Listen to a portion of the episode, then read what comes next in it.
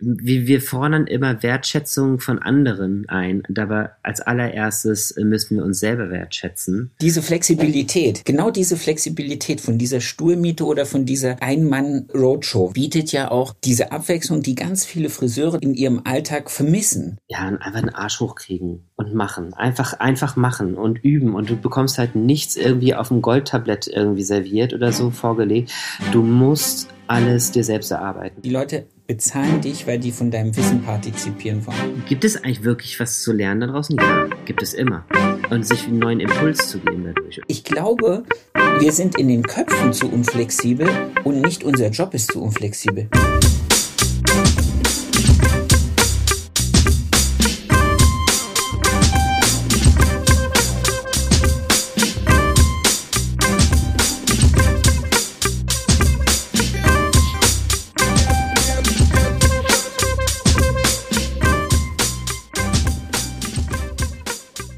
Erfolgsgeschichten mit Kamm und Schere. Heute zu Gast der wunderbare Stefan Scholz. Was habt ihr heute für Wetter? Oh, es ist blau. Genieße diesen ich, Moment. Wir haben dunkelgraue, blaue Wolken. ja, es hält ja aber auch nicht mehr nicht so lange. Also an meinem Geburtstag hatte ich auch blauen Himmel am Morgen und äh, Graupel und Regen am Abend. Also von daher, äh, ja, ich genieße den Moment. Du musst mir übrigens mal erzählen, welcher Filter das ist, dass du aussiehst wie Dolly Buster. Das, das ist so geil. Oder ist das, eine, ist das erst drei Stunden Arbeit in der Maske? Nein, also äh, das mit dem Filter, äh, ich weiß gar nicht genau, wie ich darauf gekommen bin. Ich glaube, ich habe das bei irgendwem gesehen. Und es gibt äh, zwei Filter, die ich dann quasi verwendet habe. Es ist so ein bisschen, ich habe das, glaube ich, so ein bisschen zu meinem alter Ego etabliert, weil ich das irgendwie ganz lustig fand, weil man manche Dinge natürlich irgendwie dann anders rüberbringen kann und dem Ganzen so ein bisschen ja. einen Witz geben kann, äh, vielleicht auch ernste Dinge anders anzusprechen. Äh, der nennt sich Natural Beauty. Und da ist nichts natural oder auch nichts Beauty. Ähm, aber also mein, der alter Ego, wenn man es so nennen möchte, hat auch keinen Namen. Also ich nutze das einfach nur wahnsinnig gerne, äh, weil ich das einfach richtig bescheuert finde. Und ähm, ich liebe das dadurch ich habe ich hab gedacht, das ist wie so eine, wie so eine Selbstkarikatur. Voll, genau. So, so, genau so musst du das auch sehen. Also schon alleine durch den, Stimm, durch den Stimmverzehrer und so ist es halt einfach geil. Weil ich finde, es gibt nichts Schlimmeres, als wenn man sich zu ernst nimmt. Ja. Das sehr, sehr auf gar keinen Fall. Ich fand's großartig. Ja. Also, das lasse ich definitiv drin. Natural Beauty. ja. Das bleibt drin. Da kann das, man auch übrigens äh, herrlich, äh, wenn man einfach mal lachen möchte. Ähm, das habe ich, also mit meinem Mann, wir gehen ja gerne in Museen und ähm, man kann. Stimmt, da hatte ich irgendwie in Amsterdam. Wart ihr in Amsterdam? Nee, wir waren oder? jetzt das letzte Mal waren wir in Paris und äh, davor das Jahr waren wir in Venedig und in Florenz. Und man kann das wahnsinnig gut auf jeder Art von äh, Statue oder Gemälde verwenden. Das war einfach der Hammer. Oder auch zum Beispiel äh, letztes Jahr, als wir doch in Quarantäne in Weihnachten waren, habe ich das äh, diese Filter auf jeder Art von äh, Oldschool Weihnachts äh, verwendet. Man hat einfach den Spaß seines Lebens. Das ist herrlich. Sehr, sehr geil. Ja. Ich habe ich hab das gesehen, das ist aber auch cool. Stellst dich drei Stunden bei der Mona Lisa an, um dann mit dem Filter irgendeine Scheiße zu machen. Ja, ich habe mich da nicht angestellt, Gott sei Dank. Ich bin einfach nur so von der Seite, aber ich, ich konnte es nicht verkneifen. Also, das war mir auch sehr, sehr lustig. Ich habe ein normales Foto natürlich auch von der Mona Lisa gemacht und eine Freundin von mir meinte dann so danach, Stefan, komm, verarsch mich nicht. Du hast doch ein Foto mit dem scheiß Filter gemacht. ja, gut. Erwischt. Sehr cool. Ah, Menno. So, äh, ich bin fertig. Wir können loslegen. Gut. Äh, lass uns starten. Ja. Dein Name? Hi, ich bin äh, Stefan Scholz und ähm. Wie lange bist du Friseur? Ich bin Friseur seit 2003. Also 2003 habe ich ausgelernt. Angestellt oder selbstständig? Ich bin jetzt bald selbstständig. Also ich, ich war äh, jetzt immer in äh, Angestelltenmodus sozusagen die letzten drei Jahre. Ich war aber auch schon mal selbstständig, aber ich werde jetzt ab Frühjahr 2022 selbstständig sein. Damit ist die Frage nach dem Alter deines Salons schon beantwortet. Der ist niegelnagelneu. Ist niegelnagelneu, genau. Also ich es gibt gar keinen äh, Salon. Also ich, ich miete mich wo ein. Es, äh, ich mache das alles auf Stuhlmietenbasis. Ich werde in den Salon eines Freundes von mir gehen. Der ist jetzt circa anderthalb Jahre alt. Ähm, aber ich werde ähm, ja quasi flexibel sein. Also ich, es gibt definitiv halt auch äh, Salons von Freund, anderen Freunden von mir, zum Beispiel bei Freunden, lustigerweise, wo ich dann auch mal ganz gerne ähm, wie so einen Tattoo-Artist so als Guestspot äh, auch dann arbeite. Das ist das so ein bisschen so meine Idee gewesen, um halt auch hier nochmal einen anderen Austausch zu haben ähm, und auch so ein bisschen eine Schulungsidee anders zu denken. Das ist cool. Äh, in welcher Stadt ist dein Engagement aktuell? Mein Engagement ist aktuell. Fünfmal die Woche trete ich zweimal auf. Ähm, äh, in Berlin. Ich bin in Berlin, in Charlottenburg. Friedrichstadtpalast. Richtig, genau. Da bin ich dann auch noch ab und zu. Sehr, sehr geil. Hast du neben deiner Arbeit noch andere Hobbys? Man sollte jetzt wahrscheinlich sagen, so Sport und sowas, ne? Ähm, Man ich, sollte alles sagen ja, können. Also Hobbys, ich, ich liebe halt wirklich Kunst. Ähm, es ist leider ein bisschen zu kurz gekommen in den letzten Jahren. Aber ich ähm, habe jetzt mir vorgenommen, mir eine Dauerkarte für die Berliner Museen zu kaufen. Ähm, wie gesagt, ich liebe wirklich ähm, durch Museen zu gehen. Ich liebe es mir, ähm, alte Kunst anzugucken, neue Kunst. Gut, bei manchen denkt man sich so, hm, was soll das? Ähm, aber das ist definitiv, glaube ich, schon ein Hobby. Ich, ich liebe es halt auch wirklich zu reisen. Auch das ist halt natürlich zu kurz gekommen in den letzten Jahren. Aber das ist ein großes Hobby von mir. Ansonsten ähm, Fahrradfahren, Musik hören, Sport, das Ganze. Das, das, das, hat man doch früher immer gerne ins Freundschaftsbuch geschrieben, ne? Ja, genau. Auch Fahrradfahren schon? Äh, ich habe immer Fahrradfahren reingeschrieben, weil dann wirklich halt sehr viel sportlicher. okay, ich mache es, aber ich mache keinen Sport. Ich fahre nur Rad. Super, ja. Wunderbar. Äh, wie bist du zum Friseur gekommen? Uh, das ist äh, eine ganz lustige Geschichte. Und zwar also da war ich 15. Ähm, ich habe damals ähm, in der Schulzeit sollte man sich ja für äh, Berufspraktika bewerben. Und äh, bei mir war es in der Schulzeit so, dass es einmal Anfang der neunten ein, also ich bin auf die Realschule gegangen, Anfang der neunten gab es ein Be äh, Betriebspraktikum und ich glaube so Mitte, Ende, ne, nicht Ende, aber so Mitte der zehnten. Und damals war es ja schon so, dass, also damals wirklich, äh, wenn du eigentlich zum Wechsel 9. zu 10. Klasse keinen Ausbildungsplatz hast oder halt nicht wusstest, wohin, warst du einer der Loser. Ne? Heute ist es ja ein bisschen anders. Ähm, und ich habe wirklich lustigerweise erst gedacht, ich möchte gern Hotelfachmann werden und habe in der neunten Klasse habe ich ähm, ein Betriebspraktikum im Hotel gemacht. Ich habe damals einen Film gesehen mit Michael J. Fox, ähm, ein Concierge zum Verlieben. Und ich dachte so, ey, das ist genau mein Ding. Ich will unbedingt äh, als Concierge arbeiten. So, ja, natürlich organisiere ich das, logisch. Und habe immer gedacht, das ist total geil.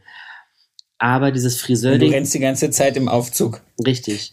ähm, dieses Friseurding, also Friseurding war aber auch immer noch aktuell oder in meinem Hinterkopf.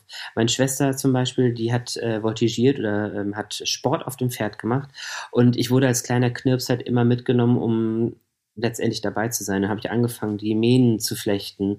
Die Mädels hatten Von alle. Den Pferden. Ja, genau. Und die Mädels hatten ja immer so einen französischen Zopf. Das habe ich das auch irgendwann gemacht. Ähm, also das war immer auch so ein Thema sozusagen. Und ähm, dann dachte ich so, nachdem das äh, Praktikum im Hotel so unfassbar erfolgreich war, dachte ich einfach so, jetzt musste ich halt irgendwie meine Zeit nutzen. Und ähm, dann habe ich mich damals in den Sommerferien, also ich war damals immer in den Sommerferien äh, dank meiner Eltern in England für so zwei, drei Wochen zum Sprachen, äh, Sprache. Und dann gab es das Jahr zwischen der 9. und der 10. Klasse, wo ich zurückgekommen bin und zwei Wochen noch Zeit hatte. Jetzt muss ich irgendwas Sinnvolles machen, weil sonst würde ich wahrscheinlich nur rumhängen. Und dann habe ich mich ähm, beworben für ein, also für ein freiwilliges äh, Praktikum für zwei Wochen äh, im Friseursalon in Hannover. In den Schulzeiten? In, nee, in, in, also in den Schulferien. Also es war noch, ja, war noch die, genau, also äh, war halt noch die Schulferien und das war dann halt bei Trio in Hannover.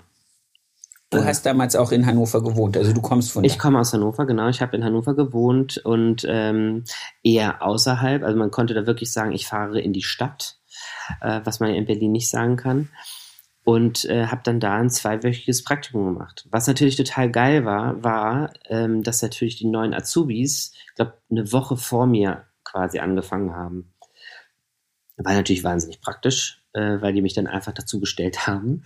Ähm, also äh, deshalb ist es halt immer schwierig, wenn man mich fragt, wann ich meine Ausbildung angefangen habe.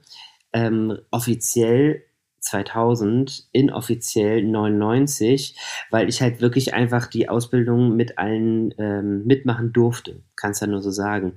Ähm, ich habe mich danach dann gleich direkt auf den Ausbildungsplatz 2000 beworben und hat damals Jochen gesagt, du pass auf, wenn du Bock hast, kommst du halt vorbei, wie ein freiwilliges Praktikum.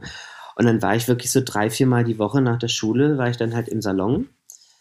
Ähm, wie wir wissen, sind äh, echte Azubis nicht sehr viel häufiger äh, im Salon, wenn sie Berufsschule haben. Ähm, und ich habe dann halt wirklich quasi parallel mit den anderen Azubis meine Ausbildung früher begonnen, wenn man so sagen möchte. Also wie gesagt, offiziell 2000, da ist dann richtig äh, gestartet. Aber so bin ich äh, zum zum Friseurberuf gekommen. Und ich habe dann auch mein zweites Berufspraktikum habe ich in der Kosmetik äh, gemacht. Einfach um zu gucken, mag ich halt wirklich alle Komponenten. Ähm, ja, aber so bin ich dazu gekommen. Sehr cool. Aber das heißt, du hast allen Ernstes dir das so ein ganzes Jahr freiwillig mitgelaufen, nach der Schule hin, hast äh, da gewaschen, gekehrt, vielleicht auch schon Farbe aufgetragen und hast sozusagen das erste Layer einmal so ein bisschen im äh, philanthropischen Selbstflug mitgemacht. Sehr cool. Klingt bescheuert, wenn ich das so höre, aber ja, habe ich getan. Nee, es klingt gar nicht bescheuert. Das Lustige ist, ist ich habe bestimmt zwei Leute in den Interviews gehabt. Ich kann jetzt keine Namen sagen, weil es mir partout nicht einfällt, aber ich weiß, dass ich von mindestens zwei Leuten das gehört habe, dass die das auch gemacht haben, dass die schon in den letzten Schuljahr so ein, so ein, nach dem Praktikum so heiß in den, in den Beruf waren und in das Team und in den ganzen, dass die zumindest immer samstags, wenn sie keine Schule hatten, da dann irgendwie die ganze Zeit schon mitgewuselt sind. Und das finde ich, ja. das finde ich cool. Das habe ich wirklich getan, ja. Und das war halt natürlich dann das Coole, äh, als wir dann 2000, als ich dann offiziell begonnen habe. Natürlich habe ich dann halt nochmal alles von vorne mitgemacht mit den anderen, weil wollte ich auch gar nicht anders. Wäre auch, glaube ich, ziemlich dumm gewesen, da jetzt irgendwie zu sagen, ja, er gehört jetzt eigentlich zu euch, aber auch wieder nicht. Aber ich habe dann halt relativ schnell natürlich mit den ganzen Steps angefangen, die erst im zweiten Layer äh, gemacht werden. Also bei uns war das Ausbildungskonzept so, das erste Layer gehört eigentlich wirklich so, dass du zum Koloristen ausgebildet wirst und erst dann fängst du mit Schneiden an. Ähm, und deshalb habe ich dann halt im, zwei, im, ersten für mich äh, offiziellen habe ich dann halt schon richtig im Salon angefangen, sofort am Anfang mitzufärben und halt in der Ausbildung dann zu schneiden. Ähm, ja, also so, so war, war das bei mir zumindest so. Cool. Wie hast du, ich muss das jetzt fragen, weil das Bitte? genau die Zeit ist, wo ich nach Hannover gegangen bin. äh, wie, hast, wie, wie hast du die Expo damals empfunden? Hast du es also ich wahrgenommen? Ich habe natürlich habe ich die wahrgenommen. Also ich glaube, du konntest ja in Hannover nicht drum rum, weil ging, ja gar nicht. Ähm, ich war ein paar Mal da auch, aber ich habe mir dann halt gewartet, bis es diese, ich glaube, irgendwie 19 Euro oder 10 Euro Tickets gab, dass du dann halt irgendwie spät abends dahin. Ich fand das eigentlich ganz cool. Also hatte jetzt gar nicht, glaube ich, so den riesen, riesengroßen Einfluss auf Hannover. Also außer jetzt äh, nee, rein, rein, rein ähm, gestaltungstechnisch, dass natürlich im Vorfeld viel verändert wurde und halt auch noch währenddessen. Aber ansonsten ähm, fand ich, hat man jetzt nicht so wahnsinnig viel von der Expo eigentlich mitbekommen. Fand ich zumindest gefühlt. Okay. Weil ich habe damals ja das Glück gehabt, also ich bin ja aus dem Harz nach Hannover gegangen und habe dann da meine ersten Gesellenjahre gemacht. Also sozusagen wo du angefangen hast zu lernen, habe ich sozusagen gerade das erste Gesellenjahr gehabt. Und ich muss sagen, für mich war es dann schon sehr interessant, dieses Multikulturelle zu sehen und das mitten in der niedersächsischen Provinz da. Ja, das ähm, war schon cool, das, das stimmt. Das hat schon, das hat schon echt Einfluss gehabt. Und ich durfte unseren beiden gemeinsamen Freund da auch mal kennenlernen. Ähm, sehr schön. Wie ging es dann weiter mit, mit äh, dir und Trio her? Also ich habe ähm ich, ich war insgesamt 19 Jahre bei Trio. Also wirklich von Anfang, äh, also bis Ende kann man ja nicht sagen, weil ich lebe ja noch. Ähm, aber ich habe Trio gibt's auch noch. Richtig, natürlich. ähm, ich habe in den, in den ganzen Jahren habe ich wahnsinnig, wahnsinnig tolle Menschen kennenlernen dürfen. Ich habe zum Beispiel den größten Teil meiner Ausbildung ähm, bei Daniel Bruns gehabt, den du ja auch schon interviewt hast. Das war mein Ausbilder. Ähm, und dann ist er, ist, ist er ja nach London gegangen. Und dann, äh, als er nach London gegangen ist, kurz danach, habe ich äh, meinen ersten äh, Franchise-Salon aufgemacht in Bielefeld. Also ich habe meine Ausbildung beendet, habe meinen Zivildienst gemacht, musste man ja damals noch machen. Ähm, parallel dazu, also immer samstags habe ich schon als Stylist gearbeitet, um halt einfach meine Kunden auch zu halten, die ich ja schon vorher aufgebaut habe. War dann zwei Jahre in Bielefeld. Was Warum ihr- Bielefeld? Das ist äh, 2006 bin ich dann zurück nach Hannover. Das lassen wir jetzt einfach mal so stehen. Völlig Ähm, okay. Weil es so eine schöne Stadt ist. also ich glaube, ich kann halt einfach für mich sagen, ich äh, habe viele Erlebnisse gehabt oder beziehungsweise viele Erfahrungen gehabt, die eher äh, negativ waren, was halt die Selbstständigkeit angeht. Aber man lernt ja halt auch aus den ganzen, also eigentlich lernt man mehr aus den negativen Erfahrungen als aus den positiven. Ein Sprichwort, ähm, was mich halt immer wieder begleitet oder begleitet hat, ist, bei Geld hört die Freundschaft auf. Und äh, damit ähm, erklärt sich genug zu meinem Kapitel Bielefeld. Okay, man ahne und munkel. Richtig, genau. Nee, und dann bin ich halt wieder zurück ähm, nach Hannover und habe dann dort ähm, haben wir zwei Filialen gehabt und ähm, war angefangen in der Holzmarkt-Filiale und bin dann aber ins alte Rathaus, weil ich dachte, okay, wenn ich zurückkomme, brauche ich so einen kleinen Cut, auch was das angeht. Und ähm, habe dann da halt einfach gearbeitet äh, und habe parallel ähm, dann angefangen, mehr und mehr ähm, die Vella-Jobs zu machen, beziehungsweise dass wir als ähm, Akademie gebucht waren für, für Vella-Jobs durfte da auch wahnsinnig viele spannende, spannende Sachen erleben. Also ich war beim allerersten Mal äh, Top Hair Days, ähm, haben wir auf der Workshop-Bühne gestanden, beziehungsweise seitdem es die Top Hair Days gab, haben wir immer auf der Workshop-Bühne gestanden oder der großen Mainstage, ähm, was einfach auch wahnsinnig spannend ist und cool ist für einen Friseur oder Ausbilder, vollkommen egal, wie man sich da nennen möchte, ähm, seine Grenzen neu kennenzulernen. Ne? Und also ich, ich denke, sein, sein Wissen zu teilen, wenn drei Leute im Raum sind oder, oder zehn, ist halt was ganz anderes, wie dieser Moment, kann ich mich noch dran erinnern, als ob es gestern wäre. Ähm, diese Bühnen, diese, diese, diese Workshop-Bühnen waren ja immer mit so runden äh, Vorhängen so abgetrennt von der, von der Restehalle. Und dann hatten wir unsere, unsere Show begann. Es, man durfte ja auch nur eine gewisse Lautstärke spielen, weil es ja in der Halle war. Und die Leute haben halt diese Vorhänge zur Seite gezogen und standen halt wirklich bis zu den Ständen und haben uns zugeguckt. Ich dachte mir so, Alter, was, was, was geht hier gerade ab? Und scheiße, ich habe mir vorgenommen, äh, einen Pony zu schneiden. wie, wie, wie blöd bin ich denn? Ähm, aber man, ja, man lernt halt aus seinen Erfahrungen. Sehr, sehr cool. Genau. Was würdest, was würdest du jungen, jungen Azubis oder was gibst du jungen Azubis bei dir mit, die, die dich sehen, die deine Arbeit sehen und sagen, Stefan, das will ich auch? Was wäre dein Ratschlag? Man sollte sein eigener härtester Kritiker sein. Und man sollte, eigentlich sollte man selber derjenige sein, der sich am meisten pusht.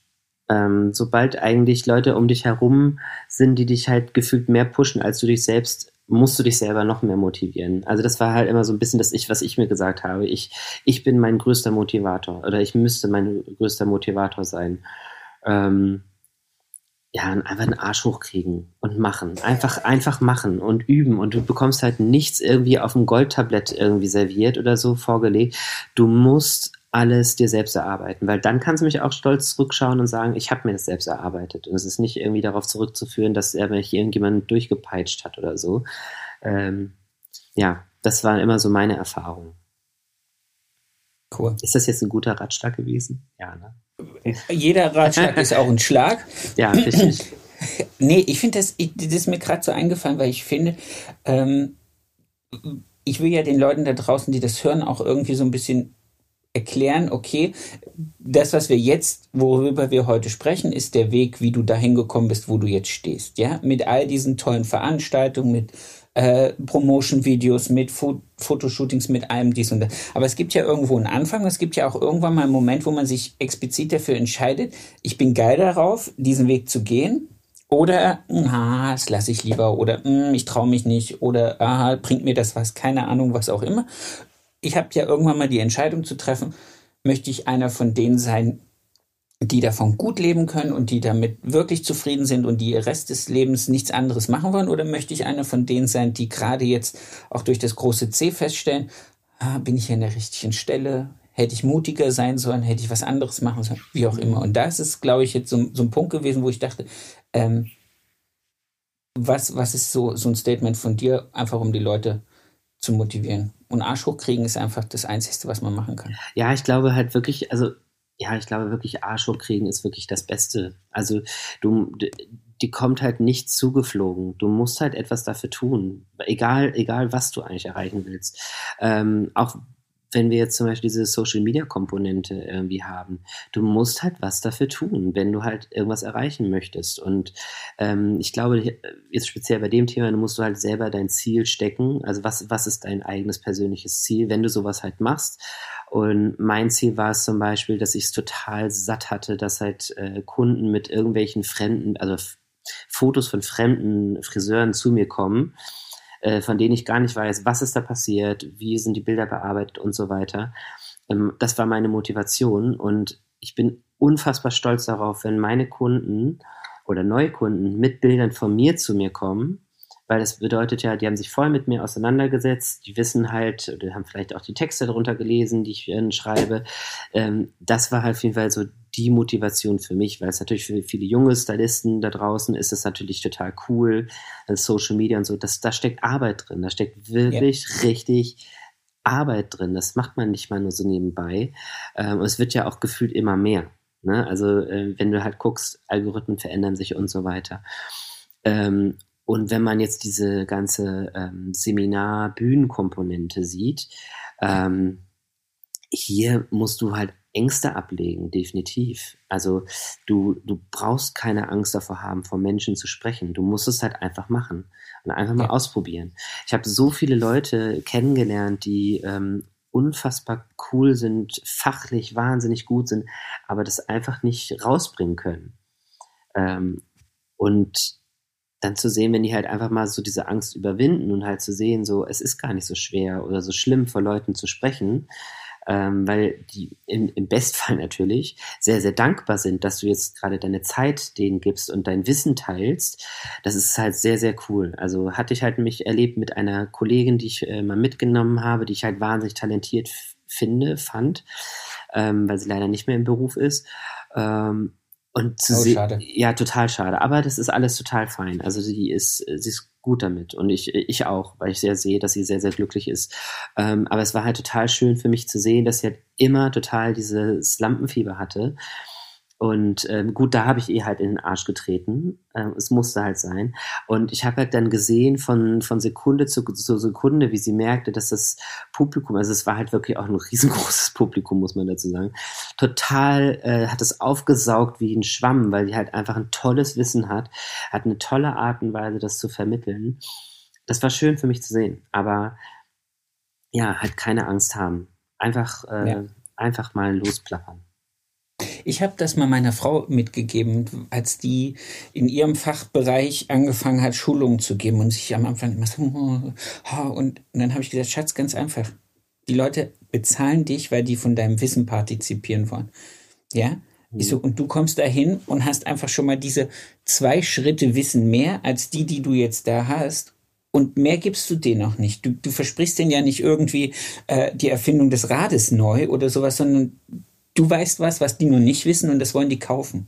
Und deswegen sind die da.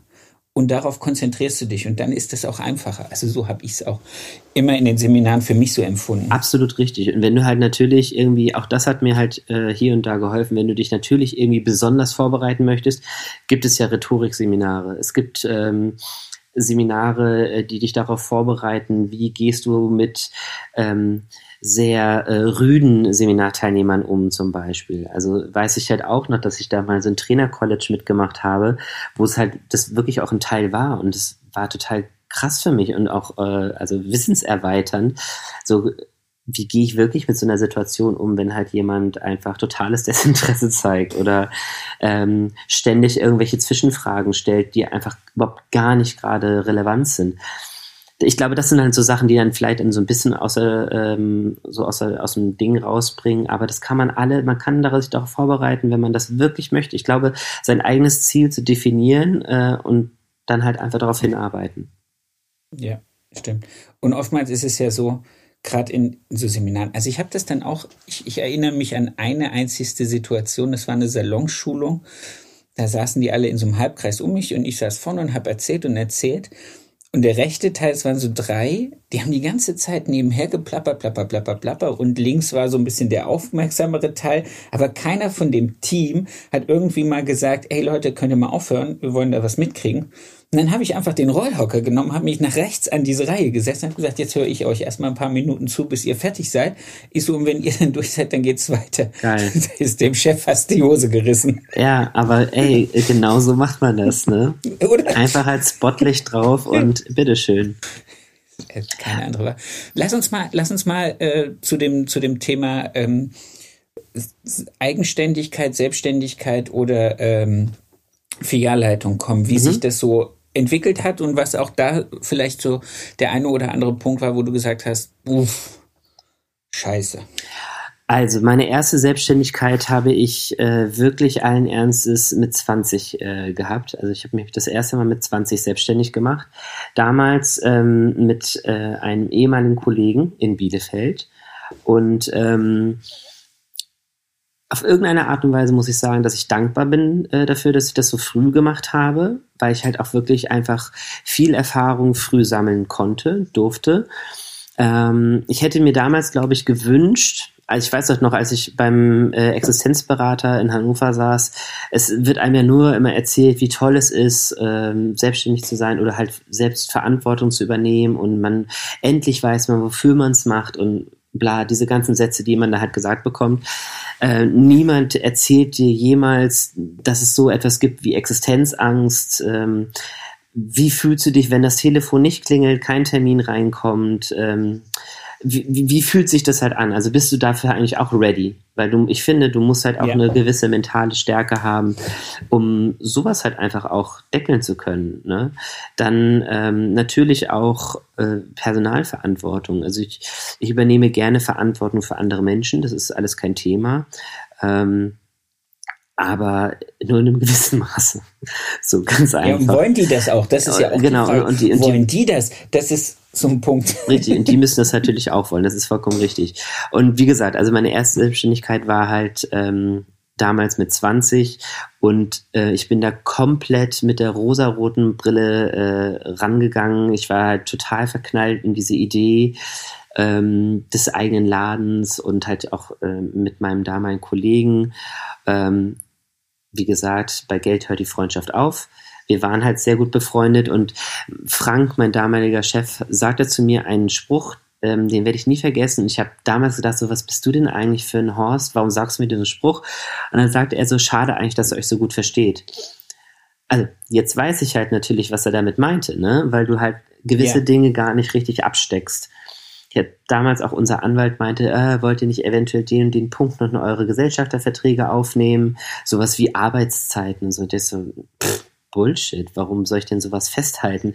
Es ist doch unser Laden. Natürlich werden wir da volle Pulle reinsetzen. Nee, das ist, ähm, weiß ich jetzt mittlerweile auch, das äh, muss man festhalten. Ähm, das war auf jeden Fall meine erste Selbstständigkeit. Nach zwei Jahren äh, habe ich die halt beendet, weil ich einfach wirklich für mich gemerkt habe, ich bin in keinem gesunden Zustand, äh, körperlich und, und, seelisch und äh, vom, vom Kopf her, äh, möchte ich auch nie wieder hinkommen. Also das da habe ich dann so, so, ein Frühwarnsystem bei mir hat sich dann so entwickelt. Also merke so, okay, wenn ich an so einen Punkt komme, wo ich einfach aus irgendwelchen Gründen nicht mehr kann, nicht mehr möchte, dann merke ich das und dann muss ich etwas für mich ändern. Also auch hier. Aber sei ich, froh, sei froh, dass du das hast. Bin ich sehr, sehr dankbar dafür, dass sich das halt bei mir quasi so entwickelt hat in meinem Kopf. Ähm, meine zweite Selbstständigkeit war so ein bisschen ungewollt. Wir sind nämlich damals als Dreierteam von äh, Hannover nach Potsdam gegangen, beziehungsweise nach Berlin. Und ähm, äh, zwei von uns, wir waren halt klassisch Angestellter, der eine war Teilhaber mit, äh, mit Trio zusammen. Und nach, ähm, jetzt muss ich mal überlegen, nach circa sechs Jahren haben sich dann die beiden, also es waren mittlerweile dann zehn Leute, aber haben sich die beiden dann halt äh, dafür entschlossen, äh, weiterzuziehen, was auch vollkommen okay ist. Sind dann nach Hamburg und äh, mir wurde das dann halt gesagt, so willst du das übernehmen. Also es war jetzt nicht mein, mein, äh, mein erster Wunsch, unbedingt wieder selbstständig zu sein. Habe ich dann aber getan weil ich natürlich auch irgendwie, äh, es war ja auch so unser Baby, was wir aufgezogen haben. Also man, man entwickelt ja auch immer so eine, so eine ganz besondere Liebe zu, zu Räumen plötzlich und, ja. und, und den Dingen, die man da halt kreiert hat, weil jetzt gerade auch Potsdam war halt wirklich so für uns drei eine ganz irre äh, Erfahrung, weil wir wirklich einfach was aus dem Boden gestampft haben. Ähm, war, war mega geil. Also wirklich, das waren unfassbar tolle Jahre, für die ich wahnsinnig dankbar bin. Ähm, auch hier war halt ähm, wieder dieser Punkt, okay, bin ich dafür bereit, bin ich dafür nicht bereit, weil ich natürlich diese negativen Erfahrungen hatte. Aber ja, ich habe gesagt, ich, ich versuche es auf jeden Fall, ich mache das auf jeden Fall. Ähm, es hat auch circa zwei Jahre äh, angehalten und dann habe ich gesagt, okay, Freunde, ähm, es ist für mich einfach nicht das Richtige ähm, die Selbstständigkeit in, in Kombination mit äh, Personalverantwortung und diesem ganzen riesengroßen, äh, was dazukommt. Ich habe höchsten Respekt vor jedem, wenn ich äh, höre, sehe, äh, mit drei, vier, fünf, sechs Salons und äh, keine Ahnung, wie viele Angestellte. Ich finde das unfassbar krass. Ja. Ich ziehe da jeglichen Hut, den ich habe. Ähm, weil ich halt einfach, und das war jetzt halt auch in Potsdam zum Beispiel so, ich habe mich halt selber verloren ich mich als kreativer Mensch. Ähm, weil natürlich, wenn die etwas größer wird, ähm, musst du dich halt mehr um Bürozeugs auch kümmern. Das ist ja vollkommen klar, ne? Oder halt einfach um dein Team. Wenn du es halt einfach richtig und gut machen möchtest, dann musst du dich halt einfach auch mal mit deinen Leuten hinsetzen und sagen, hey, wie geht's dir? Äh, und wenn es nur mal so ein Geplänkel ist, wie war dein Wochenende? Einfach auch Interesse zeigen, eine Wertschätzung zeigen. Ähm, und da ist halt alles bei mir andere auf der, ähm, auf der Bahn liegen geblieben. Und da habe ich dann einfach für mich wieder gesagt, okay, mh, hm, vielleicht ist das einfach wirklich nicht das Richtige in dieser Art und Weise. Und dann äh, war eine glückliche Fügung, dass äh, eh ein äh, ehemaliger Kollege von mir aus Hannover nach Berlin umziehen wollte, beziehungsweise nach Potsdam. Und der hat dann halt äh, die Anteile übernommen. Ich war halt also raus aus dem ganzen, äh, aus der Selbstständigkeit. Ich habe ähm, wieder, habe mich mehr wieder auf den Schulungsbereich ähm, konzentriert. Also ich war halt ganz normal als Stylist im Salon von Mittwoch bis Freitag und äh, habe montags, dienstags immer in Hannover unterrichtet oder halt da, äh, wo ich halt hingefahren bin für Salonschulung oder so weiter. Und habe da wieder. Aber das lief, das, das, Entschuldigung, wenn ich das, das hast du jetzt während der zwei Jahre, die du den Salon da geleitet hast, das Personal geleitet hast, auch noch gemacht, dass du dann einfach noch sonntags und montags für die Welle unterwegs warst und Schulung gegeben hast? Ne, sonntags äh, gab es ja dann nicht mehr, weil ja, äh, ja Son sonntags gab es ja. ja. keine, Gott sei Dank. Ähm, aber das, ich habe dann ab und zu habe ich auch ähm, Schulung gegeben und also damals gab es ja auch wirklich noch diese größten Bühnenshows und so weiter. Ähm, ja. Das habe ich alles noch parallel gemacht, genau. Krass. Und das, das ist dann das, aber auch das, Leben für drei. Ja, und das zehrt halt natürlich einfach auch an einen. Ne? Also und das ist halt das, was ich meine. Also du merkst irgendwann so, du bist nicht mehr in dieser Balance drin. Und ähm, das, ich musste mich einfach wieder selbst ausbalancieren. So. Und ähm, dann habe ich halt, wie gesagt, diese neue Konstellation gehabt mit ähm, Seminarleiter oder beziehungsweise als, als äh, Friseurtrainer und Stylist. Das war auch super, super cool. Aber habe dann auch so nach ja? Da muss ich kurz fragen, wie, wie hat das das Team wahrgenommen, wenn du zwei Jahre lang Chef und Teamleiter warst und dann einfach von dir sagst, okay, das, das zieht mir zu viel Energie, ich will jetzt einfach wieder eine Ebene drunter sein. Ich bin der Seminarleiter, aber ich bin genauso Stylist wie alle anderen. Wie, wie, wie, wie lief das? Also wie hast du das empfunden und wie hat das Team das empfunden? Das finde ich jetzt sehr spannend. Also ich glaube, ähm, für das Team war das eigentlich gar nicht so unfassbar schlimm. Also wir waren ja vorher auch schon alle wirklich sehr, sehr eng. Es war eher für mich die Schwierigkeit, ähm, aus dem Team raus, also plötzlich in diese führende Position reinzugehen. Ja.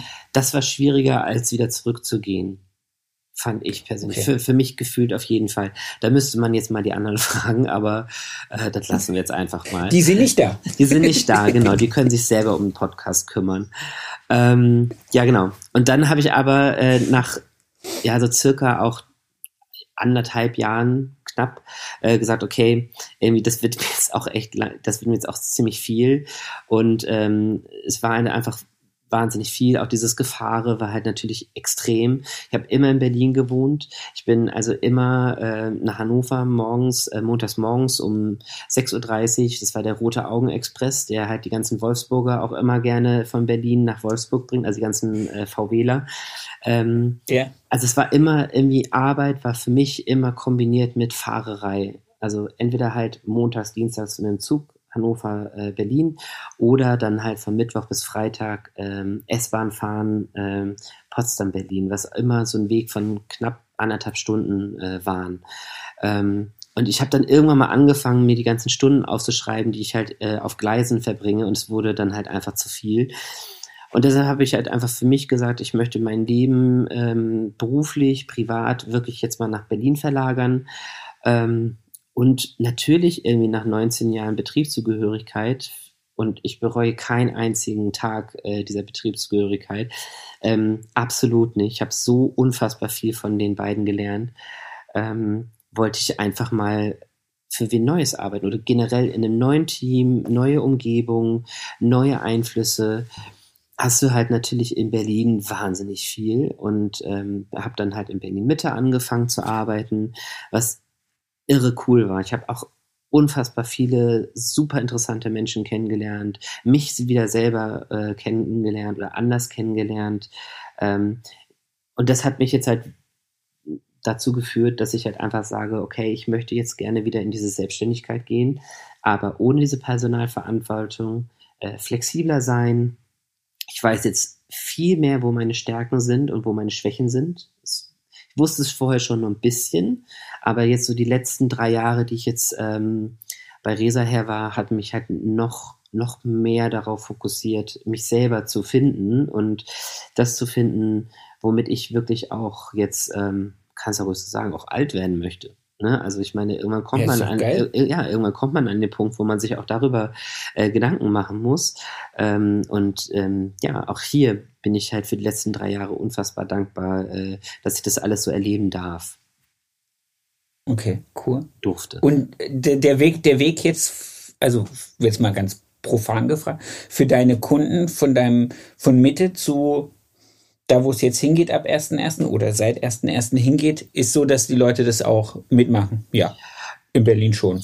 Also in Berlin ist man immer unterwegs. Also von daher, ähm, das ist eigentlich, ist eigentlich so äh, normal. Letztendlich ähm, glaube ich, jeder, der schon mal irgendwie einen Salon gewechselt hat, äh, egal ob es in der Stadt ist oder halt äh, aus einer anderen Stadt heraus, man ist für jeden Kunden dankbar für die Treue, äh, für jeden, der mitkommt. Ich habe aber auch natürlich vollstes Verständnis, wenn gesagt wird, du, der Weg ist mir zu lang, ähm, das ist mir einfach zu aufwendig. Dann kann ich halt einfach sagen, ey, ich, dann danke ich dir herzlich für die letzten äh, schönen Momente, die wir hatten. Ähm, Habe ich alle sehr, sehr genossen und äh, wenn du irgendwelche Hilfe brauchst beim Finden von jemand Neues, bin ich da sehr gerne behilflich. Ne? Ähm, aber natürlich ist es halt auch in meinem Kopf gewesen, als ich mir jetzt äh, einen Ort gesucht habe, der natürlich jetzt äh, praktischerweise auch der Salon eines Freundes ist von mir. Ähm, ist die Verbind sind die Verbindungen gut, kommen meine Kunden gut hinweg, weil ich ja nun halt auch meine Kunden aus Potsdam hatte, die jetzt wirklich echt harte drei Jahre hatten, von Potsdam nach Mitte zu kommen. Da habe ich immer gesagt so, Schatz, ich bin drei, acht Jahre lang immer von Berlin nach Potsdam äh, rausgeeiert. Das war auch nicht spaßig. ähm, aber also wie gesagt, ich bin super, super dankbar für jeden, der mitkommt. Ich ziehe meinen Hut äh, äh, vor jedem äh, aus Respekt, äh, wenn man sagt, nee, ich äh, kann das nicht, möchte das nicht, wie auch immer. Aber äh, ja, Fahrerei ist in Berlin normal. Okay. Was, was glaubst du für dich zu finden in dieser Konstellation Sturmit? Ich finde das ein sehr, sehr spannendes Thema ich glaube auch, dass das in dieser Branche völlig unterschätzt wird. Ich glaube aber auch, dass es viele Friseure gibt, die das so ein bisschen lapidar angehen, wo man, glaube ich, echt gut mitlaufen könnte. Also wenn ich mir überlege, ähm, hier bei uns in Stuttgart sehe ich das bei einigen, die dann wirklich so in dem Salon, wo sechs Stühle sind, dann einfach irgendwie so den rechts außen die zwei Stühle dann mieten aber so als eigenes Unternehmen in dem bestehenden Unternehmen gar nicht wahrgenommen werden. Also das ist dann nicht meine Idee, das ist dann nicht meine Philosophie, das sind die Produkte von dem, dem der Salon gehört, das sind die Stühle von dem, dem der Salon gehört, aber das ist nicht irgendwie, ich habe nicht so, ein, so, so einen kleinen Kokon für mich, in dem ich als ich selber agieren kann. Deswegen glaube ich, wird da viel nicht genutzt von dem, was man nutzen könnte. Mein Gott, meine Worte heute. Du, alles gut. Ich habe dich ja verstanden. also ich glaube, ähm, dass, also Deutschland ist ja wirklich noch ein Neuland, was das angeht. Ich hatte zum Beispiel eine Kollegin von mir aus Amerika, die mich da auch ein bisschen ähm, aufgeklärt hat. In Amerika ist das vollkommen gang und gäbe. Da gibt es äh, eigentlich kaum noch irgendwelche angestellten Friseure, sondern gibt es halt einen Typen oder eine Frau, dem der Salon gehört und jeder einzelne ist da halt Stuhlmieter. Jeder einzelne Friseur ist, also es gibt, wie gesagt, auch natürlich Ausnahmen, aber die, die gang und gäbe ist es halt, dass jeder da für sich arbeitet. Ähm, ich denke auch, dass es etwas ist, was halt wahnsinnig interessant ist, auch für, für Deutschland und auch sehe ich genauso, dass es halt viel zu wenig eigentlich genutzt wird. Ähm, was meiner Meinung nach wichtig ist, wenn ich jetzt mich dazu entscheide, ähm, Stuhlmiete zu machen, muss ich mir halt definitiv, damit das nämlich nicht passiert, was du jetzt gerade äh, beschrieben hast, ich muss mir einen Salon aussuchen oder ein Konzept aussuchen, was auch mit mir stimmig ist, damit es halt nicht wie ein Fremdkörper irgendwo hinten in der Ecke irgendwie ist. Ne? Jetzt ähm, ja. lustigerweise mein Kumpel, wo ich hingehe, heißt auch Stefan. Ähm, also von daher dachte ich, dachten wir beide, okay, das ist anscheinend Bestimmung. Ähm, wir sehen es halt schon als großes Ganzes. Also wir sind halt schon auch ein Team, weil nur so funktioniert das halt einfach. Also wir sind ja halt zusammen dort. Also ich gehe nicht dahin, reiß da eine Kundin und äh, gehe dann einfach wieder und lasse meinen mein Blödsinn da so rumliegen. Also ich finde schon, dass ich halt auch eine Verantwortung halt auch, auch dem anderen gegenüber habe, dass ich da halt natürlich mich da auch so verhalte, dass es halt, ja, miteinander passt auf jeden Fall. Es gibt äh, allerdings auch in Berlin zum Beispiel, ähm, es werden auch immer mehr, äh, wie so Art Coworking Spaces. Also, dass du halt wirklich auch da gibt es einen, einen Besitzer des Studios und dann mieten sich dort die verschiedensten Friseure ein. Ähm, ist ein sehr cooles, das ich cool. ist ein total ja. cooles Konzept und ähm, die Lisa, die das macht, ist auch eine wahnsinnig inspirierende Frau, die halt einfach auch sehr viel Freelancer-Arbeit gemacht hat oder macht immer noch und einfach dort einen Ort kreiert hat äh, für, ja, für selbstständige Friseure, die vielleicht auch nur mal zwei, dreimal die Woche irgendwie einen Stuhl brauchen und nicht äh, fünf Tage die Woche oder so. Ne? Ähm, und auch hier wenn du dich dazu entscheidest, dorthin zu gehen, du musst halt in das Gesamtkonzept passen. Also das ist halt auch äh, bei ihr die die trifft sich dann halt erst, also macht halt quasi wie so ein Bewerbungsgespräch, ne? Es muss halt einfach passen. Es darf halt auf gar keinen Fall irgendwie, äh, der eine ist jetzt nur, ähm, keine Ahnung, ich mache das jetzt mal äh, nur schwarz, der andere macht nur pink und der andere macht nur weiß oder so. Das funktioniert halt natürlich nicht. Es muss irgendwie schon eine, eine, eine stimmige Masse sein am Ende. Ähm, und ich glaube, warum es halt irgendwie sich viele ähm, scheuen, ist, äh, bisschen, glaube ich, die Angst davor, dass der eine Friseur, der halt als Stuhlmieter dann da ist, vielleicht Kunden wegnimmt. Oder ähm, also dieses, ja. Kon dieses Konkurrenzdenken, äh, auf jeden Fall denke ich, ist schon da und es ist, glaube ich, das ist in Deutschland sehr, sehr stark. Ähm, letztendlich glaube ich ganz fest daran, wenn dir ein Kunde flöten geht, dann hat das vielleicht nicht unbedingt was mit diesem Stuhlmieter zu tun. Der wäre wahrscheinlich irgendwann so oder so gegangen zu irgendwem anders. So hast du vielleicht nochmal den Vorteil, dass der dann noch in deinem Salon bleibt und dass du vielleicht noch irgendwie herausfinden kannst, warum, wieso, weshalb. Ähm, ja. Ich sehe da eher eine Chance drin, ähm, dann halt, wie gesagt, zusammenzuarbeiten. Ähm, aber das ist halt etwas, was ich auf jeden Fall mit verschiedensten Unternehmern ähm, im Gespräch immer herausgefunden habe, dass die meisten halt so ein bisschen Schiss davor haben. So, ne, irgendwie so dieses Konkurrenzding auf jeden Fall. Ähm, was auch natürlich irgendwie, und das ist auch nicht von der Hand zu weisen, ähm, in Deutschland so ist, das ist natürlich auch so ein bisschen die rechtliche Lage. Also wenn man sich als Stuhlmieter selbstständig machen möchte, gibt es wahnsinnig viel zu bedenken. Es ist dort sehr, sehr wichtig, einen sehr guten Steuerberater zu haben oder Steuerberaterin zu haben, ähm, sich da wirklich abzusichern, weil ähm, es ist mir jetzt auf jeden Fall in diesem ganzen Prozess des ähm, Klarkommens und äh, sich zu ordnen, ist äh, dieses Wort Scheinselbstständigkeit immer wieder mir entgegengekommen. Ähm, ja. Es ist, glaube ich, wenn du es halt ordentlich machen möchtest und richtig machen möchtest, und so wurde ich halt nun mal erzogen, ähm, musst du halt einfach dich an viele Regeln halten und halt auch viele Dinge dann in Kauf nehmen. Ähm, und das ist, glaube ich, halt auch so eine Sache bei den ähm, sehr traditionellen Unternehmern, dass sie halt sagen so, nee, das ist mir hier zu viel Rumgemurksel und so, kann ich total verstehen. Ähm, aber wenn man das halt ordentlich macht, dann hat das auch alles äh, Hand und Fuß und ist auch cool und ich ich persönlich finde irgendwie so, wenn man etwas Neues etablieren möchte, dann muss man sich halt einfach auch an gewisse Regeln halten. Ähm, ja, also.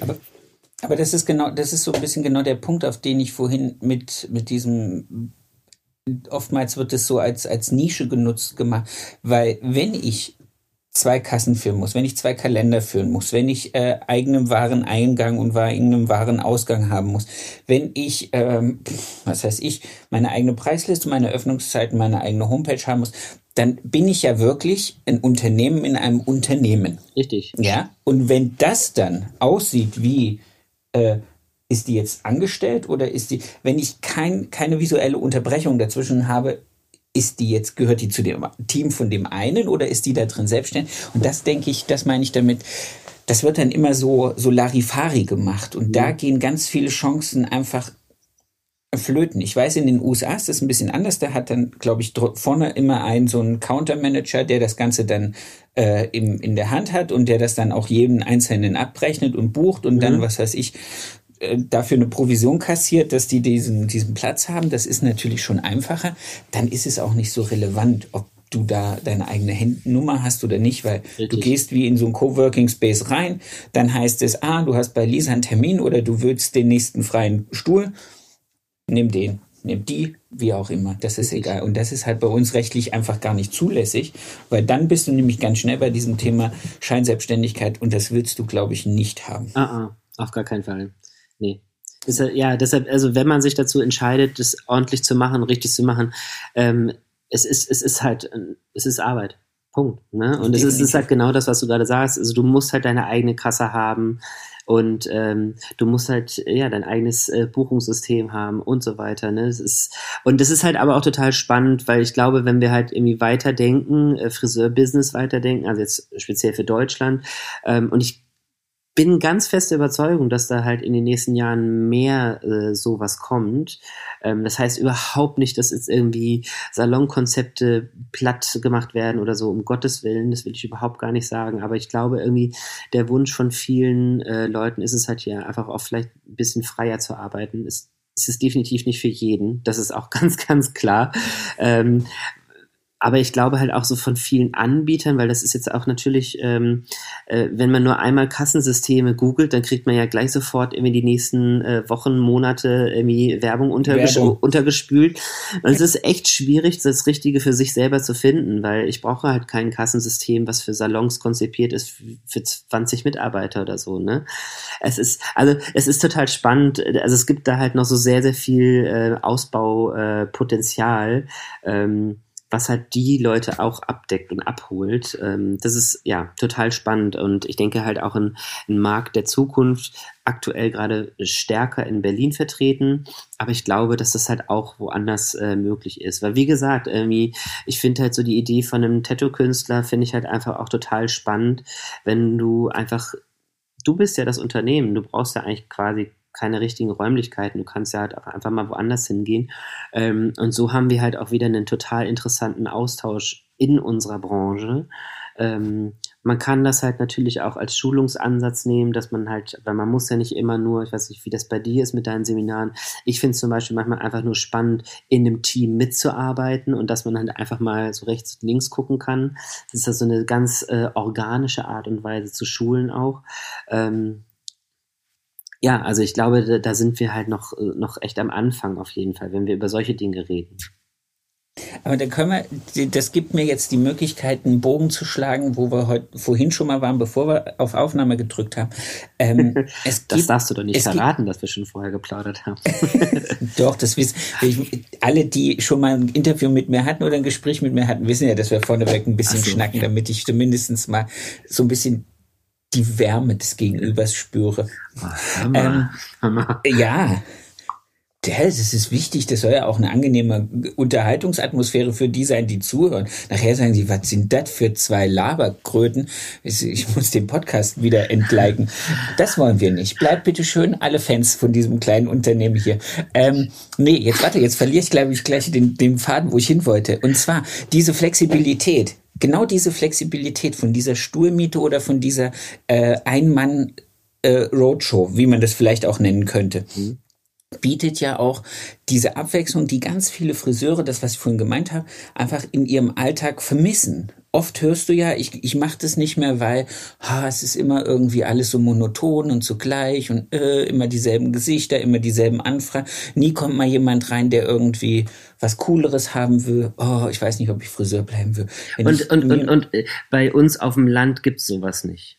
Das habe ich, ja, das, genau, oh, das habe ich ja immer wieder in meinen Schulungen. Das ist so, Alter, wow. Das will ja Alles keiner. klar.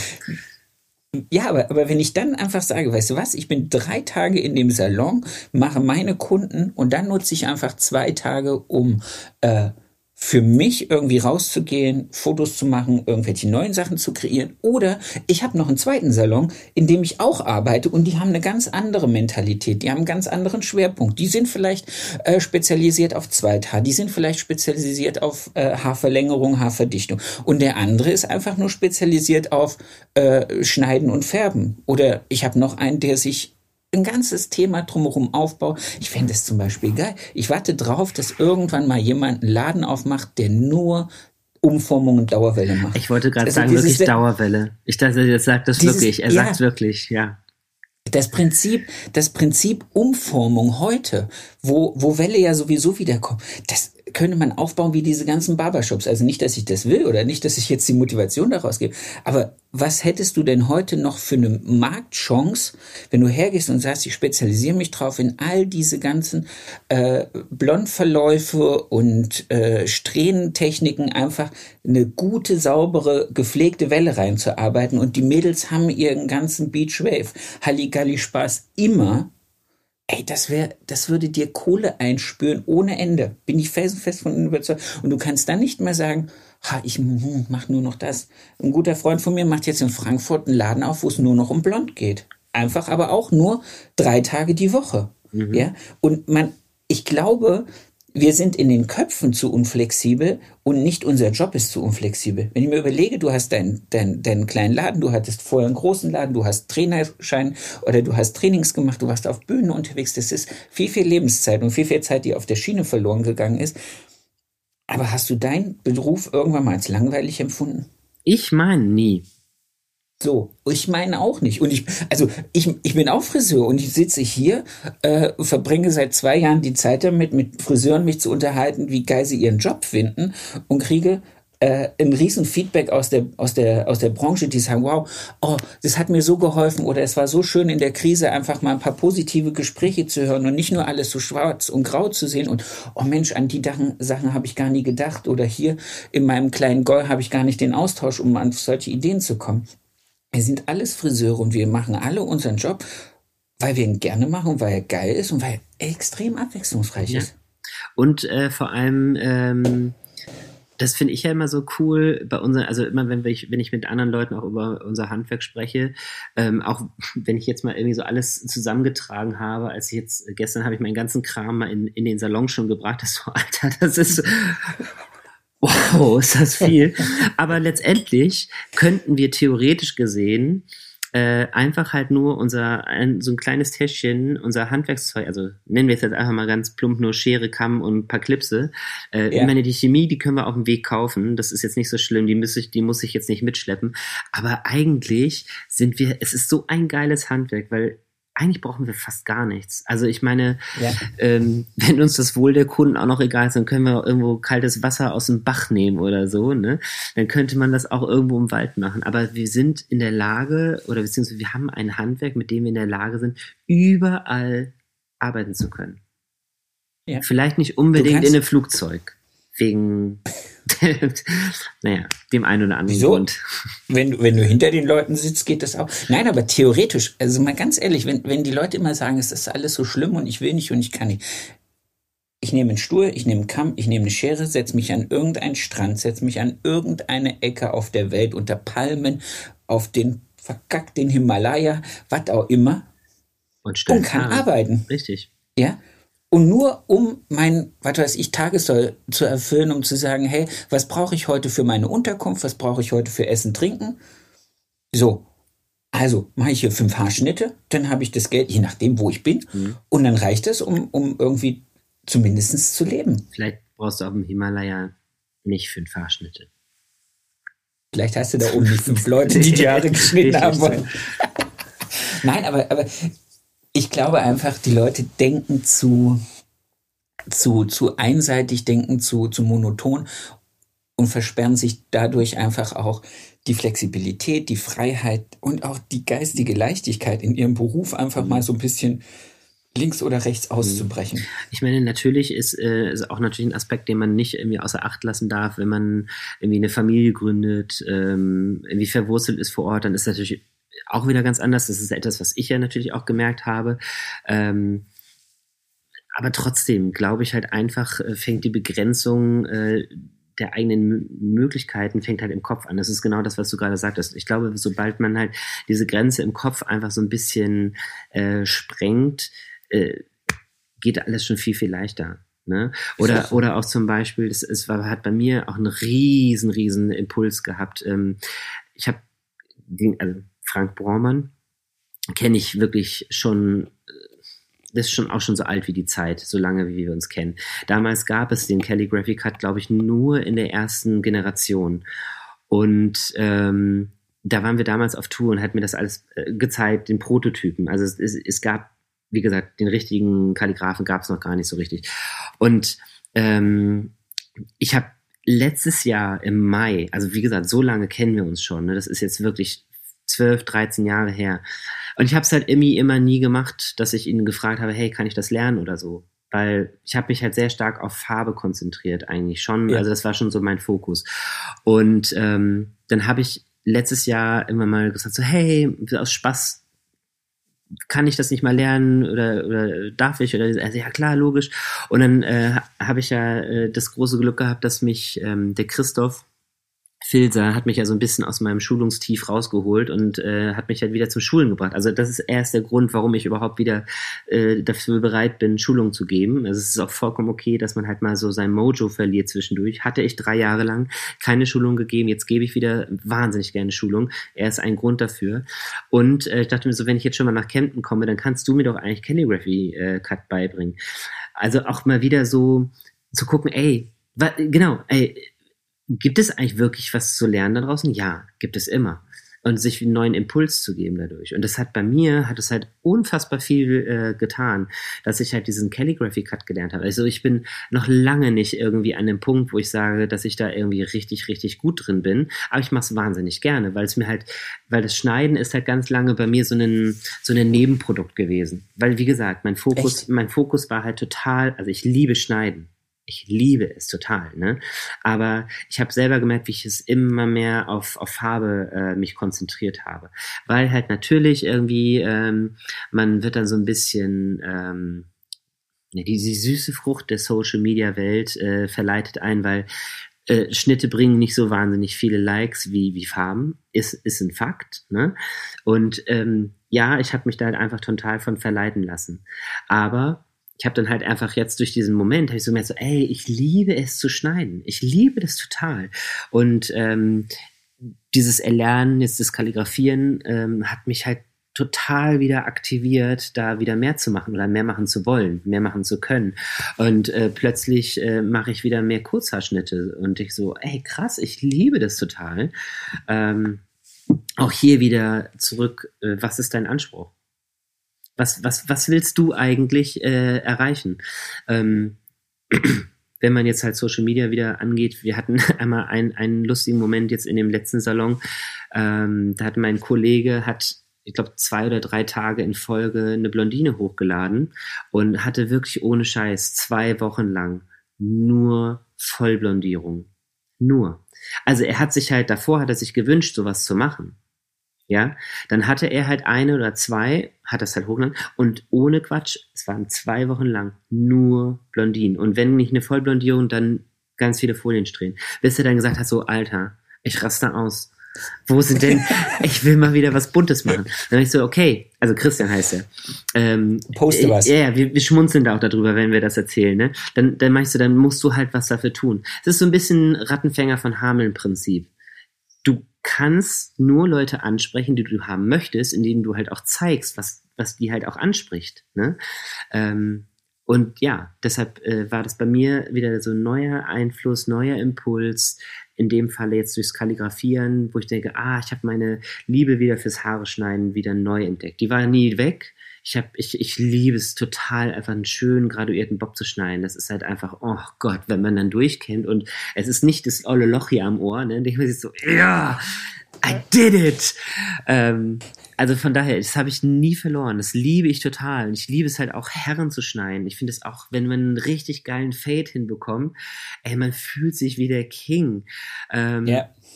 aber man muss sich, und das ist, glaube ich, das, äh, wenn ich jetzt mal den ganzen großen Bogen äh, umspringe, man muss sich halt immer wieder selber irgendwie äh, motivieren und neu, ähm, ja, dazu anstiften, wieder was neu zu aktivieren oder zu lernen. Ne? Also Aber ist es, ist es nicht genau das, was du gerade gesagt hast? Also ich mache das äh, in meinem Laden wirklich, dass ich sage, Leute, so geil wie heute habe ich es noch nie hingekriegt. Ich so, jetzt ist der Moment, wo man mal klatschen darf. Und dann klatschen die Kunden. Ja? Erstmal so völlig aus über, so, scheiße, jetzt zwingt er mich wieder Dinge zu machen, worauf ich keinen Bock habe. Aber ich mache das dann einfach und zack, ist es wirklich so, dass ich denke, hey, stimmt, ich bin einfach der Geilste, da gibt's gar nichts drüber. Äh, und das zieht, das ist dann auch jedes Mal wieder, erhebt mich das und denkt mir, Mensch, ich, das, ich und die Schere, das ist einfach geil.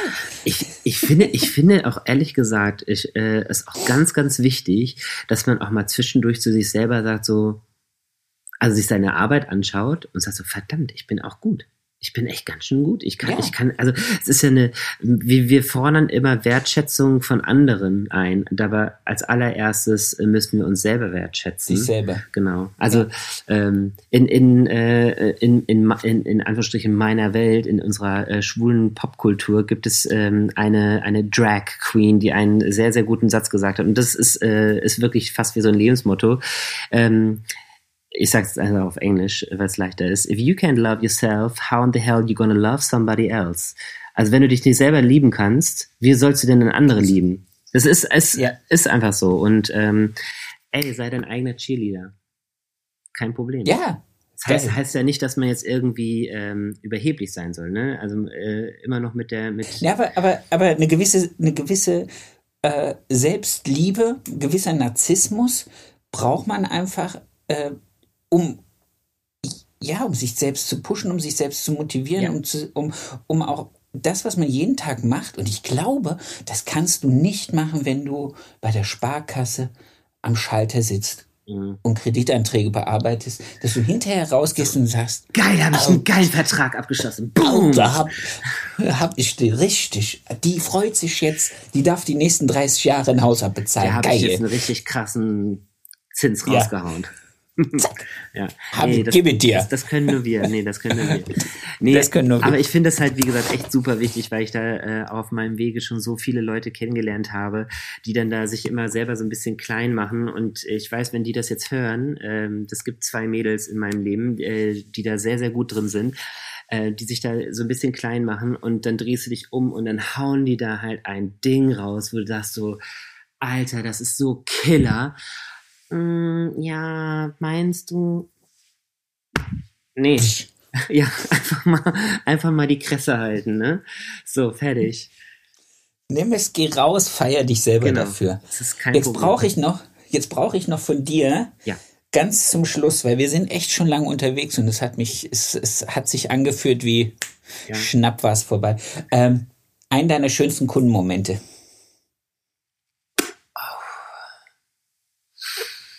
Oh, das ist schwierig. Ich weiß. Deswegen ich meine, ich, ich, könnte jetzt natürlich halt so eine Antwort geben wie äh, alle meine Kundenmomente sind wunderschön. Ähm, äh, Hat noch keiner gesagt übrigens. Also es sind also ich ich finde halt einfach, das ist auch eine, eine Sache an unserem Job. Ne? Gut, das ist jetzt natürlich durch die Maske schwierig, aber wir haben uns, glaube ich, jetzt so die letzten zwei Jahre darauf trainiert, auch Augen lesen zu können. Aber wenn eine Kundin lächelt und sagt, ich, ich, ich fühle mich schön, nachdem du fertig bist, boom, also das ist, ist, ist krass. Äh, ich kann da wirklich jetzt nichts sagen, weil ich habe in den letzten drei Jahren, ähm, wir haben ja sehr, sehr viel auch mit Perücken gemacht und ich hatte sehr, sehr viel mit Krankenkassenpatienten zu tun in den letzten Jahren. Das sind halt natürlich nochmal ganz andere Momente, die man dann da erlebt. Die kann man halt überhaupt nicht vergleichen äh, oder irgendwie das werten, dass halt irgendwie äh, so jemand einem mehr berührt. Aber da waren schon krasse Momente dabei. Also ich finde es doch es ist äh, schön, finde ich wirklich, wenn du eine richtig, richtig lange Stammkundin hast. Und wenn man, äh, hatte ich jetzt letztens, äh, und dann haben wir so zurückgeblickt auf unsere letzten, ich glaube, 13 Jahre, die wir jetzt verbringen. Und die, also die kommen immer noch aus Hannover nach Berlin. Ähm, ich glaube, wir haben sogar schon in der Ausbildung, habe ich so schön gemacht. Also, und das sind halt einfach so schöne Momente, wo ich einfach sage, wo ich dankbar bin, dass sie halt einfach treu ist, wo ich, ich habe irgendwie die Geburt ihres Sohnes, also ich war nicht dabei bei der Geburt natürlich, ne? Ähm, aber ich habe äh, hab das mitbekommen, irgendwie, dass sie ihren äh, Mann, den Vater ihres Kindes kennengelernt hat, äh, und Kind und, und, und, und, und. Das sind halt auch wahnsinnig schöne Momente. Aber ich könnte auf niemals irgendwen da auf Nummer eins setzen, weil, ähm, alle meine Kunden sind meine Nummer eins. Ja. Das ist toll. Ach, das war das schönste Schlusswort je. Ich danke dir vielmals. Sehr, sehr war gerne. so so ein tolles Gespräch. Ich ja. wünsche dir für 2022 für den Start danke. alles alles erdenklich Gute, Beste. Mhm. Und ähm, ich freue mich drauf, wenn wir uns mal irgendwo auf einer Messe, auf einer Veranstaltung, wie auch immer, äh, face to face. Das, ja. Da freue ich mich jetzt richtig drauf. Ich mich auch. Auf jeden Fall. Sehr schön. Dann wünsche ich dir einen dann, wunderbaren Tag. Dito. Danke. Wir hören und sehen uns. Genau. Bis dann. Ciao. Ciao. Das war's schon wieder mit dieser Folge. Ich wünsche euch ganz viel Spaß. Ich hoffe, ihr könntet alle etwas für euch rausnehmen. Ich möchte mich noch ganz recht herzlich bei meinem Tonmeister Tobi Ziegler bedanken von Das Bomb, der immer dafür sorgt, dass das, was ich hier zusammenquassel, hinterher bei euch auf den Ohren in einer guten Qualität ankommt. Vielen lieben Dank dafür. Für mehr Infos, für äh, noch mehr Input zur Folge guckt einfach in den Show Notes. Da ist alles verlinkt, was zum jeweiligen Gast ganz interessant ist. Ich wünsche euch eine erfolgreiche Woche und bis zur nächsten Folge. Euer Sebastian.